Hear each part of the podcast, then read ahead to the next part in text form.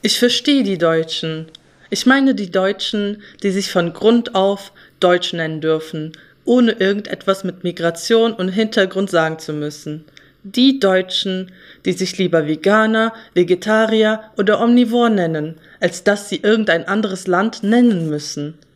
Ich verstehe die Deutschen. Ich meine die Deutschen, die jede kulturell angehauchte Küche feiern können, sei es Safran, Couscous, Bulgur, Falafel, Döner. Möchte ich gar nicht mehr nennen. Das Wort wurde schon zu sehr als Synonym für Integration genutzt, obwohl es den Döner, den wir in Deutschland kennen, in der Türkei gar nicht gibt. Oh. Ich frage mich, was genau wurde denn da integriert? Die Deutschen. Jetzt kommt wieder eine Verallgemeinerung, die folgt mit einer Tatsache, die nicht alle betrifft. Dann liest man in den digitalen Medien über Zehn Tipps, wie Sie mit etwas Übung, Schubladendenken den Riegel vorschieben. RP Online. Ich soll nicht verallgemeinern? Der Mensch wächst durch Nachahmung. Dann liest man Wer nachahmt, macht sich beliebt. Spiegel. Natürlich wollen sich die Migranten und die Ausländer und die, die sich nicht so nennen möchten, aber aufgrund von politischen Definitionen so nennen müssen, beziehungsweise ihren Hintergrund aufdecken müssen, also durch ihre Geburt einen nicht-deutschen Status erlangt haben, mit Einwanderungsgeschichte auch so ein schönes Wort. Ja, die wollen sich auch beliebt machen, so wie Hans oder Hannelore. Ich verstehe es, wenn die Deutschen sagen, ich, Ich, habe, nichts gegen, Ausländer. Manche Ausländer sind nett. Oder sogar, ich, kenne viele Ausländer und habe viele türkische Freunde. Das erste, was mir in den Sinn kommt, sind das Ausländer, die du magst, die in der Bildzeitung mit Gewalttaten verknüpft werden, oder sind es Ausländer, über deren Risiken berichtet wird? Hast du türkische Freunde, die sich türkisch nennen müssen, aber keine kulturellen oder religiösen Unterschiede zu dir aufweisen? Welche genau findest du nett? Hm. In dem Mediendienst Integration habe ich einen schönen Artikel gefunden, wieder einmal über Migranten und Flüchtlinge. Kurz Menschen mit Migrationsgeschichte. Es handelt sich hierbei um die Metaebene der Inhalte von Medien.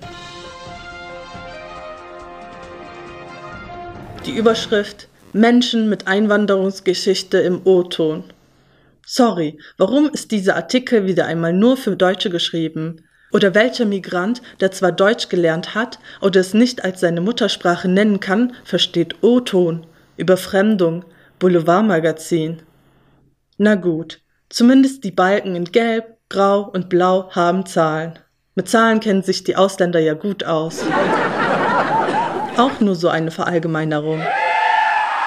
Im TV? Hm, vielleicht schaue ich deshalb seit Jahren keine deutschen Kanäle mehr. 46,8 Prozent der Berichte über uns sind Risiken. Fast die Hälfte. Atmen Sie ein. Die Balance ist das Ziel allen Lebens. Atmen Sie wieder aus. Doch über Chancen wird hier nur zu 8 Prozent berichtet. Ach, da haben wir wieder die 8 Prozent. Über die Bild muss ich nicht reden. Die Frankfurter Allgemeine Zeitung mit 33,9% Risiken und 6,8% Chancen hat die Balance auch verfehlt. Die Welt mit 37,5%, naja, zu viel Zahlen. Die Welt hat eine schöne Balance gefunden. Das gibt mir Hoffnung. Da denke ich an die Deutschen, die mir im Leben geholfen haben, auch wenn ich sie bezahlt hatte. Denn nicht alle sind Rassisten, nicht alle sind nicht braun. Trotzdem muss man manchmal verallgemeinern, wenn man fast überall in den Medien Verallgemeinerungen über Menschen mit Migrationshintergrund liest, sieht, hört. Seit meiner Kindheit sehe ich die eine Seite der Nichtdeutschen, die sich wie die Deutschen verhalten, um nicht aufzufallen und die sich nur in brenzligen Situationen nicht Deutsch nennen. Dann sehe ich die andere Seite, die nichts mit Deutschen zu tun hat, nur in dem Land lebt, die Sprache nicht beherrscht und auch kein Interesse zeigt, sich dahingehend weiterzuentwickeln. Das Ghetto, es gibt da ja auch so ein schönes Wort, die Parallelgesellschaft, reicht diesen Personen vollkommen. Dann gibt es solche wie mich, die sich irgendwo in der Mitte aufhalten und trotzdem ihr Leben lang versuchen, den Deutschen gerecht zu werden. Obwohl sie nicht entschieden haben, in Deutschland geboren zu werden, von klein auf eine andere Muttersprache zu lernen, in Deutschland aufzuwachsen und dann merken, dass das Land ihrer Wurzeln ein wildfremdes Land ist. Hm. Eventuell kulturell etwas nah, aber zum Leben unglaublich fern.